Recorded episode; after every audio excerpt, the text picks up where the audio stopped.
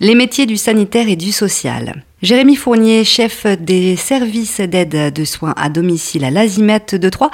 Qu'est-ce que l'Azimat? L'Azimat, c'est une association à but non lucratif euh, qui se décompose en deux pôles. Un pôle établissement avec 5 euh, EHPAD et une résidence autonomie et un pôle domicile que je dirige, donc le service de soins infirmiers à domicile qui est situé à l'hôpital, les services à domicile PA personnes âgées et PH personnes en situation de handicap, ainsi qu'un service nuit. Et enfin, on a également une association dite Petite Sœur qui est l'association ASMAT qui est également euh, des services à domicile et euh, qui se décompose par un service euh, mandataire et un service trois fois plus qui euh, gère bah, tous les services plus, jardinage, gardiennage d'enfants, portage de repas, bricolage, etc.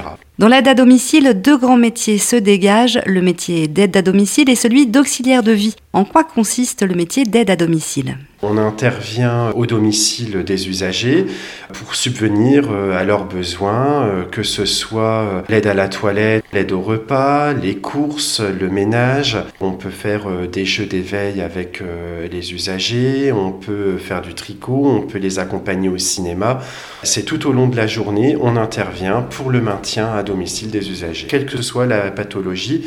Et à l'Azimat aussi, on n'intervient pas que pour les personnes âgées, on intervient pour également les personnes en situation d'handicap suite à un accident, suite à une maladie, etc. Donc de 18 à 60 ans. Côté profil, il ne faut pas forcément de diplôme pour être aide à domicile. Puisque nous, l'Azimat, on accompagne les gens dans la formation. Après, il faut avoir bah, l'envie euh, d'aider euh, les gens.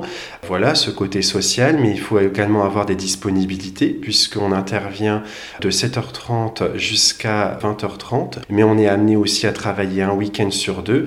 Et bien évidemment, c'est quand même un critère important d'avoir le permis de conduire et un véhicule. Voilà. Après, euh, euh, il faut également, euh, dans les critères, être conscient qu'on intervient pour la toilette des usagers.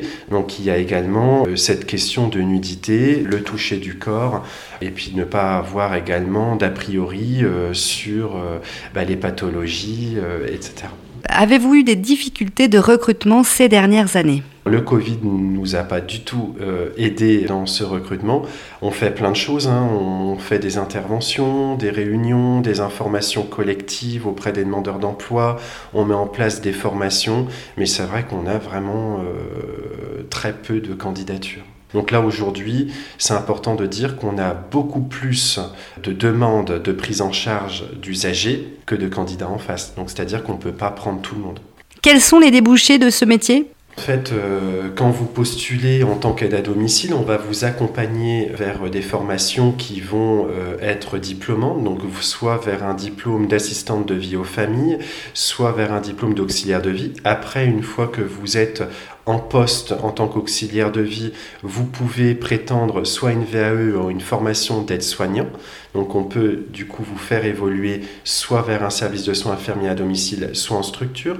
Et une fois que vous êtes aide-soignant, vous avez la possibilité de reprendre une formation d'infirmière. C'était une coproduction des radios associatives avec le soutien de la région Grand Est.